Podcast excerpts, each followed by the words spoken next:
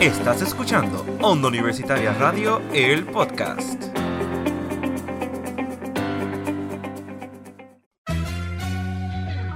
Estás escuchando Expresarte. Un podcast que inspira a personas del arte a no rendirse. y ayudar a que esa pasión crezca. Mi nombre es Melanie Girón. Y Arizobida Díaz, Y Víctor Soto, hablaremos sobre nuestra experiencia y darle una plataforma a esos artistas. que cuentan sus historias de cómo empezó todo. y cómo crear un impacto en el mundo de las bellas artes.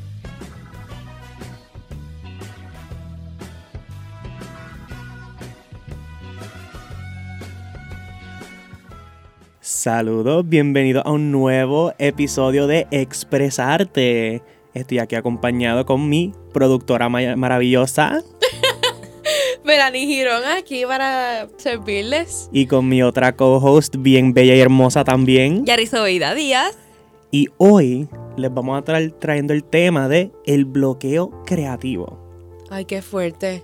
Yo me siento un Uh. poquito así. bastante para decirle en verdad. Es Sí. que yo no sé ustedes, pero la semana ha sido un poquito intensa. Sí. Ya como que estamos casi cerca del midterm, hay Ay. muchos proyectos y también las cosas que pasan alrededor, así que el ambiente ha estado intenso y obviamente pues el cansancio ataca y es bien frustrante porque contra uno, uno quiere avanzar y como que se siente así, yo no sé. días. También si te metes en muchas cosas, también como que no sabes qué hacer. Ay, mira, Sí. es que ese es un problema de los que somos arroz con habichuelas como yo.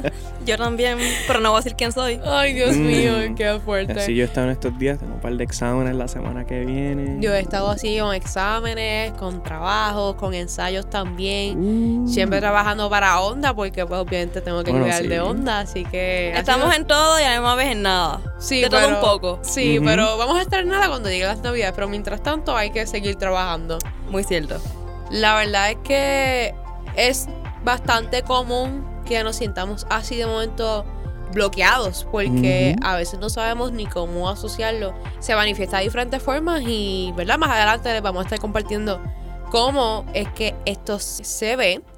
Pero para empezar, ¿qué es el bloqueo creativo?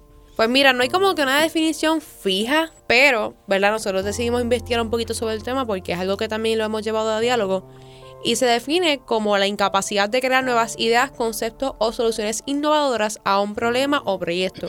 Puede afectar a las personas en el ámbito personal como profesional. Y es que es cierto porque nosotros creemos que se ve nada más cuando estamos estudiando Ujú. o cuando tenemos que hacer un proyecto. E incluso en nuestro diario vivir que queremos hacer algo, tenemos cosas pendientes y de momento no podemos hacer nada porque es que no tenemos como que la energía para poder bregar con eso. Ujú. Y es como que bastante frustrante que, que tengamos algo que nos limite. Pero Víctor, ¿hay algo que identifica como que esto venga de algún estudio o algo así por específico o simplemente es Bueno. algo que pasa natural?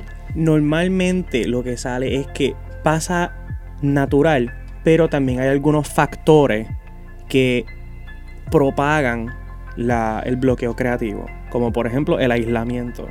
El aislamiento, estar separado de gente ahí solito, no ayuda mucho a tu estado emocional y también a la corteza prefrontal, que es la que nosotros usamos para poder ser creativo, eh, problem solving y estados emocionales así.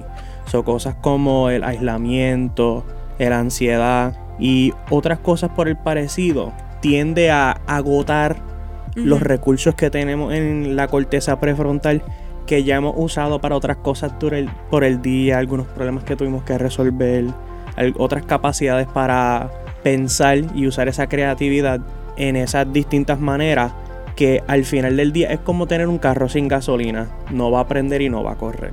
A base de esos papeles, pues hablar con personas es bueno, estar socializado, tratar de estar tranquilo y socializar un poco, sino simplemente estar relajado en un ambiente calmado para que tú mismo tengas la oportunidad de pensar y procesar todas las cosas que están pasando. Qué interesante. Y eso de la corteza como que no lo conocía.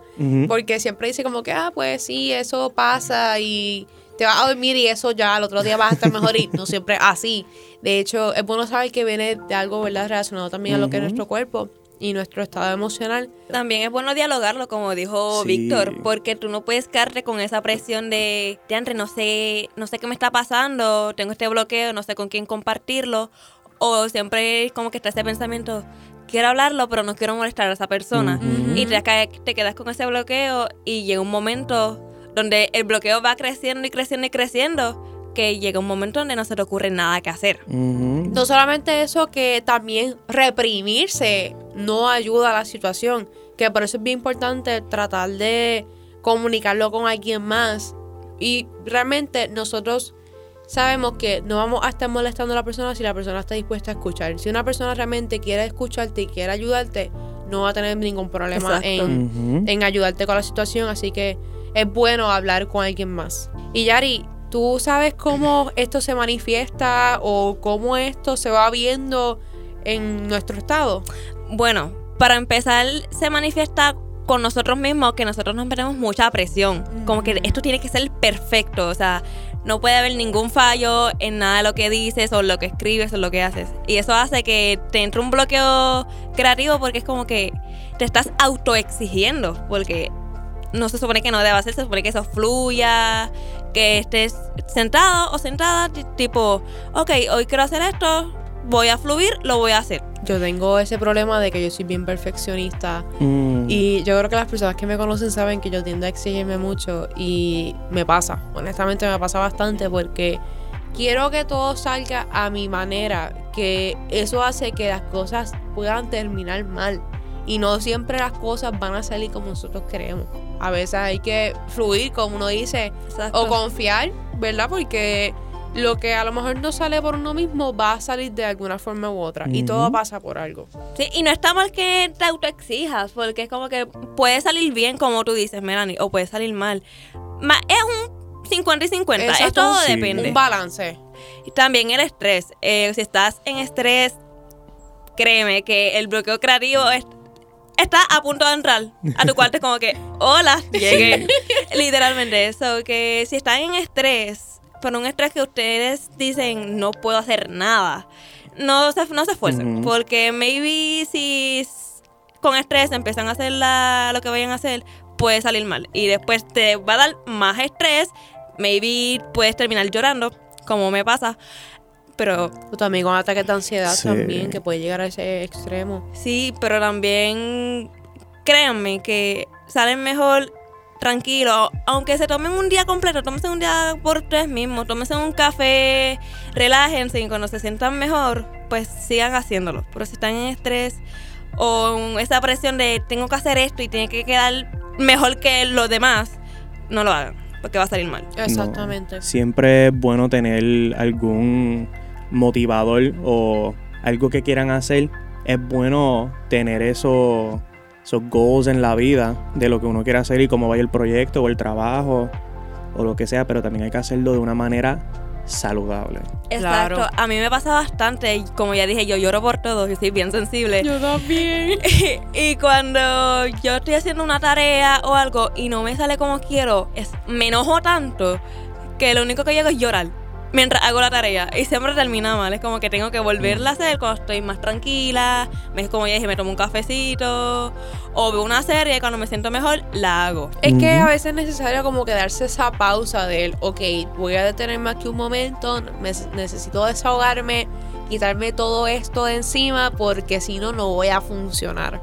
Y es bueno hacerlo porque aunque nos quite tiempo, como uno dice, uno tiene que sentirse bien para poder trabajar, porque si no, no va a salir, nada va a salir. En verdad que también ayuda mucho como que esa mente, ¿cómo explicarlo? Esa mente positiva, porque si tienes una mente negativa nada te va a salir. Como que, ay, no sé, si te comiste un acento en una tarea, es como que, diantre, la profesora me va a quitar este puntos por esto, o me va a decir, le falta acento a esto, esto, esto y esto. Es como que tu mente juega contra ti. O sea, tienes que mantener tu mente positiva porque si tu mente como que si está en contra, todo te va a salir en contra. No sé si me expliqué bien. Tener en mente, ok, en esta ocasión me salió mal, en la próxima voy a intentar mejorarlo. O ya lo tengo en mente. O por lo menos pedir ayuda o Claro. consejos. Los consejos vienen bien. Claro. Yo le pido consejos a Melanie para todo. Es que yo soy un poquito eh, terapéutica. un poco cierto. Y mira, también quiero decir, la autocrítica duele. Porque tú sabes lo que tú das en el trabajo y dices, ay no, pero quiero hacer esto, quiero intentar algo que no he hecho, una tarea, o ya sea, no sé, de arte o una tarea básica o cualquier cosa que te propongas en la vida. La autocriticarte tú mismo duele. Y más que y también duele que más vengan de tus seres queridos o de gente externa que no sabe lo que has pasado. También un problema que nosotros tenemos es que nos comparamos demasiado. Y Sí. estamos todo el tiempo como que, ay, pero es que esta persona hizo esto, la otra hizo aquello, ay, pero es que a mí no me va a quedar así, no, no sirvo para esto, como que tener todo ese tiempo ese ataque a- hacia uno mismo también. Eso hace que tu mente se enfoque en otras cosas y no puedas concentrarte en hacerlo. Hay que olvidarse de los demás. Cada uno es distinto y trabaja a su manera. Por ende, no podemos estar todo el tiempo con esa mentalidad de compararnos con otros que nos pasa. A mí me pasa constantemente. Porque tú no sabes qué hizo la persona para lograr hacer esto. A lo mejor para unas personas fue más fácil, pero hay otras que no. Pero de alguna forma u otra, el valor de nuestro trabajo tiene que venir por nuestra cuenta propia y no compararlo con los demás porque es que todo, todo es diferente. Exacto, y todo esfuerzo es válido. Sí, y si te pasas solamente haciendo los trabajos tuyos o algunos proyectos comparándote a los demás, nunca vas a sentirte feliz o satisfecho cuando estés haciendo un trabajo. Porque es ley de vida, siempre va a haber alguien mejor que tú. Siempre va a haber alguien más rápido, más fuerte, que sean un poquito más eficientes en su expresión creativa. Entonces, si uno se pasa toda la vida bregando trabajos, proyectos o solamente expresándose en arte, música o tratando de pasarla bien, si se pasa todo ese momento comparándose con, ah, no, esta persona lo hizo mejor que yo, esta persona lo puede hacer mejor que yo, so yo tengo que hacerlo mejor que esa persona. Eso lo que termina haciendo es robándote de la alegría y de estar satisfecho con los trabajos que tú mismo te esfuerzas y te propones hacer. Claro. Claro, y Melanie, ya de todo lo que hemos hablado, dime tú cómo se podría superar cada una de, estas manifestaciones de bloqueo creativo. Pues mira, aunque no lo crean, está como que choca un poquito, pero hay que descansar. El cansancio nos consume, la falta de sueño, la falta de energía, hace que no nos podamos concentrar, que nos frustremos más, que no podamos retener la información que nosotros, ¿verdad?, necesitemos. Y es bien importante descansar y desconectarse. Pues a veces cuando tenemos días ajetreados, estamos con la mente de que no, que tengo que hacer esto para avanzar, tengo que terminar aquello, lo otro, y dormimos pocas horas, a veces no nos alimentamos bien y estamos todo el tiempo con la mente enfocada en tengo que salir de esto, porque eso es otra cosa. A veces no disfrutamos lo que estamos haciendo porque tenemos la mentalidad de que ah, tengo que salir de esto y ya. Y a veces por pensar de esa manera es que las cosas resultan de una manera distinta. Y así que es bien importante tomarse un tiempito para decir, ¿sabes qué?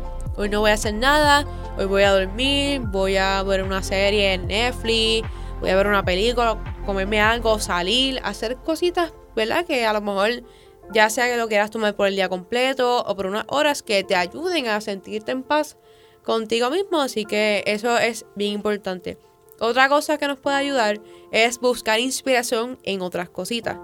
Yo amo Pinterest. Pinterest es como que la mejor red social porque te desconectas de todo. No hay como que tanta cosa y como que todo lo que tú encuentras es como que tan lindo. Empiezas a ver cositas y eso.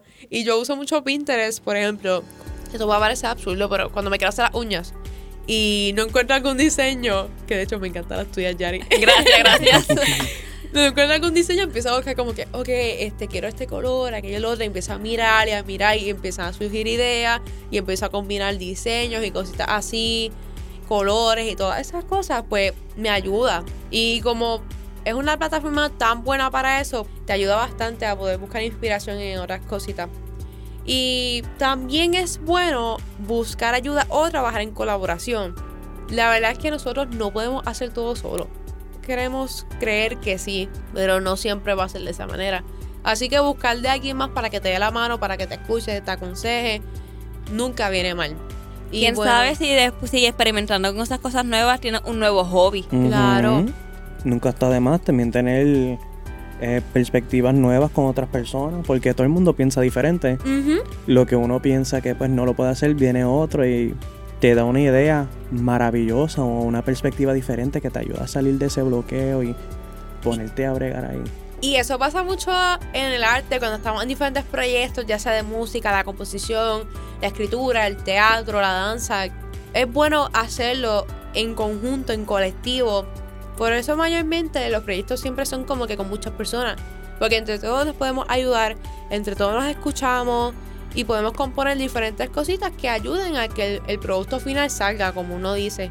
Sí, también suele suceder mucho, aquí abro un pequeño paréntesis, en el teatro. En el teatro a veces llega un momento donde tienes tan, como tanto estrés acumulado y, tiene, llega un momento donde tienes el bloqueo creativo y no sabes qué hacer y pero siempre están tus compañeros que te entienden, que ya han pasado por eso, te dan la mano, te ayudan, te dan consejo o solamente te escuchan. Te dicen desahógate y solamente te escuchan. Claro. Melanie hizo eso conmigo también una vez en un ensayo. lo hago el bastante. El semestre pasado. Lo hago bastante, la verdad. Y en verdad que viene bien porque te estás desahogando y tan pronto te desahogas, tú sientes un alivio en tu cuerpo, o sea, te sientes demasiado bien. Y también a veces llega el momento en que, por ejemplo, estamos, vamos a suponer que faltan tres semanas para la función y estás en esa etapa de que los ensayos tienden a ser más fuertes, te empiezan a exigir las líneas, la actuación, los movimientos, como que es el momento de, de poder marcar lo que va en tu escena o en lo que va en la obra y ahí es que empiezan ahí a exigir y exigir y exigir por ahí para abajo. Y ahí es que uno como que como que se tranca y de momento viene el director y te dice ah pues invéntate algo ahí, algo que te ayude con este movimiento. ¿Por qué tú estás haciendo esto? Y tú te quedas en blanco como que yo no sé lo que estoy haciendo porque es que ya yo no pienso más, yo estoy haciendo lo que me estás diciendo. Exacto. O te autopresionas tanto, te autoexige que tú dices, Jenre, estoy haciendo esto súper mal. Este, la, el director me dijo esto yo estoy haciendo todo lo contrario y siente que él decepcionaste al director, que lo está haciendo mal. Se le acerca el director le dice, me encantó tu actuación, me gustaría volverla a ver. ¿Me entiendes? Como que te autocriticas. Pero para la visión del director, estás haciendo un trabajo de 100. Yo me acuerdo, hace unos meses atrás, sí, el semestre pasado, teníamos un proyecto llamado el Autodrama, que era la clase de actuación. Y eso era como que hacer uh. todo por tu cuenta. Es como que tú escribes, tú te diriges, tú haces tus bloqueos, tú añades tus movimientos Tú escribes el monólogo. Sí, o sea, tú hacías todo. Y para mí, de los proyectos que hemos tenido en teatro, para mí ha sido uno de los más difíciles porque primero, la mayoría de, nuestros autodramas fueron de cosas como tristes o así como que cuestionándonos muchas cosas. Entonces el mío fue de esos tristes, porque dije, ok, voy a sacar el baúl de los recuerdos y voy a traer esto para llevarlo a escena. Entonces, cuando yo empecé a escribirlo, yo no sabía lo mucho que me costaba trabajar el tema hasta que empecé a escribirlo, que fue un proceso bastante fuerte y, ¿verdad? Yo no sabía que yo tenía que como que sufrirlo en el sentido de que tener que deshogarme para yo hacerlo. Y además de escribirlo, es también el cómo yo voy a hacer mi entrada, cómo yo me voy a acomodar, qué significa este momento, qué emoción yo voy a llevar. Y llega a tener momentos en que yo no sé ni lo que yo estaba haciendo. Y por lo menos en mi caso, yo empezaba a pedir ayuda o pedir opiniones como que, mira, ¿Cómo yo puedo hacer este, este movimiento? ¿Qué tú opinas de esto? Opiniones de ideas constructivas. Y para eso yo soy un poquito picky, como uno dice. Porque me gusta trabajarlo con personas cercanas a mí, que por ejemplo en el caso de, nuestro grupo, pues que estamos en la misma clase, estamos en el mismo proceso. Y así poco a poco nos vamos apoyando hasta que tengamos el producto final. Y pues hice mi trabajo y al final me gustó. Mi gente fue bastante fuerte, pero por lo menos a mí me sirvió mucho buscar ayuda de mis amistades y opiniones que me ayudaran a terminar de presentar Sí, eso. porque también fue una experiencia nueva. Yo cogí la clase con Melanie que, y este semestre también lo estoy volviendo a hacer. La profesora, un saludo para la profe, literalmente nos está dejando ese cargo de director, pero de uno mismo. Porque Ujú. estamos creando todo desde un, un principio. Pero lo único que cambia es que este semestre, que Melanie no está en la clase, tristemente, La extraño y sé que me extrañan. este semestre, pero es como que coger una historia de personas pues de la vida real que pasaron, sufrieron y pues crear con esa información una historia. Pues por lo menos la historia ya está, pero tienes que añadirle los bloqueos, si vas a utilizar uti- si vas a utilizar utilería, escenografía, es lo mismo, pero lo único que cambia es que ya no es de nosotros mismos. Ahora es de una persona más. Exacto. Que tiene una historia. Y no son cualquier tipo de historia. Son historias bien impactantes de personas marginadas. Mm. Que eso es un tema bastante interesante. Y pues por eso es que extraño un poquito la clase, por eso de experimentar. Pero al mismo tiempo estoy como que, mira, sabes que yo estoy aquí como estoy. pero Víctor, en tu caso, ¿tú has tenido algo así, alguna experiencia que quieras compartir o que te haya ayudado? Sí, claro que sí. Pues como, como artista, ambos en ilustración y, y música, me tiende a pasar mucho que estoy empezando algo y me quedo ahí mismo en el principio. Me quedo ahí dibujando líneas o con el mismo 808 Club ahí y como que me quedo estancado y después me quedo ahí por un par de días y después eso me sigue hasta en los sueños. Pero normalmente lo que me, lo que me tiende a ayudar, acostarme a dormir. Ok. Dormir acostarme ayuda, a dormir, Sí. ah, me levanto el próximo día, si me siento de ánimo, sigo bregándolo. Si no, simplemente me siento y lo miro y me quedo, ok, ¿qué puedo hacer desde aquí? Y si no es durmiendo, es es con mis amistades que también tienen los mismos hobbies y, y pasiones que yo. Ah, mi novia, artista también, la amo mucho, ella es mi, ella es mi piedra. Ah. Shout out, Yadira, te amo. Ella me, ella me ha ayudado bastante en lo que ha sido, pues, bregar ilustraciones o simplemente diseños de tatuajes que me quiero hacer. Siempre es uno o la otra. Entre duermo y me levanto de ánimo o después, mira, me puedes ayudar, estoy en esta. Recurrir a un amigo siempre va a ser una de las mejores opciones disponibles porque siempre tiene esa otra perspectiva, el otro point of view que, mira, te da un pequeño nudge en la dirección que termina haciendo el proyecto. O la otra, que es de, de las peores cuando es con ilustración, es que tú terminas el proyecto, lo haces completo y te quedas mirándolo y mirándolo y uno, algo falta, al- al- algo falta aquí, me falta hacer algo, este proyecto no ha terminado. Y hasta que uno no... Es como buscarle las cinco patas al gato. Hasta que uno como que sigue buscando y, y no encuentra qué es lo que falta, se queda con la ansia de el proyecto no ha terminado. Sé que está terminado, pero le falta algo. Y en ese momento nosotros tenemos que calmarnos, pensar bien, mira, ya yo hice mi esfuerzo, hice lo mejor que yo pude, tengo la ilustración ahí, se ve bien, déjame no complicarme o echarme más responsabilidad y estrés encima, tratando de perfeccionar algo que ya tengo hecho. Eso es normalmente lo que tiende a pasar. Bueno, pues hasta aquí ha llegado este tema del bloque creativo. Yo creo que nos hemos desahogado bastante también. Sí. Bueno, y antes de despedirnos, tengo algunos anuncios por aquí para compartirles con ustedes de todo lo que está pasando en nuestro campus para que, ¿verdad? Pionero que me escucha, puedas ir a apoyar a nuestros otros estudiantes en las diferentes artes o deportes que tenemos por aquí.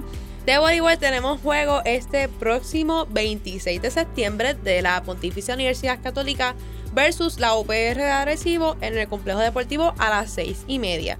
De tenis de campo tenemos juego este próximo 6 de octubre contra la UPR de Río Piedras y de fútbol masculino tenemos juego este próximo 25 de septiembre contra la UPR de Ponce. Además, aprovecho este paso por aquí para anunciarles que el Teatro Rodante Universitario Luis Torres Nadal va a estar presentando la obra Zapatos para Volar este próximo 17 al 19 de octubre en el Teatro Monseñor Vicente Murga y el sábado 21 y domingo 22 en el Centro Sol y Sonia Ferré. En las redes sociales ya están compartiendo la promo donde están todos los detalles de la hora, las funciones Y todo esto para que también vayan a apoyarnos y vean todo lo que hay de talento en nuestra universidad.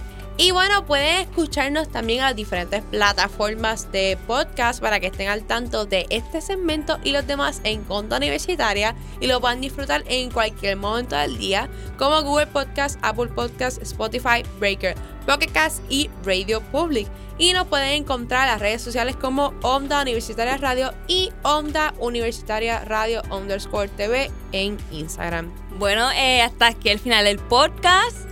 Eh, si les interesaría saber más información sobre zapatos para volar, pueden escribirnos. Ya saben las redes sociales de Onda. Tan pronto vean la foto de este nuevo podcast, nos dejan un comentario. Para el próximo podcast, espero que lo disfruten al igual que este. Prepárense un snacks, un cafecito. Que el próximo podcast lo van a amar, igual que este. Claro que sí, así que nos veremos en un próximo epi- episodio. Bye bye.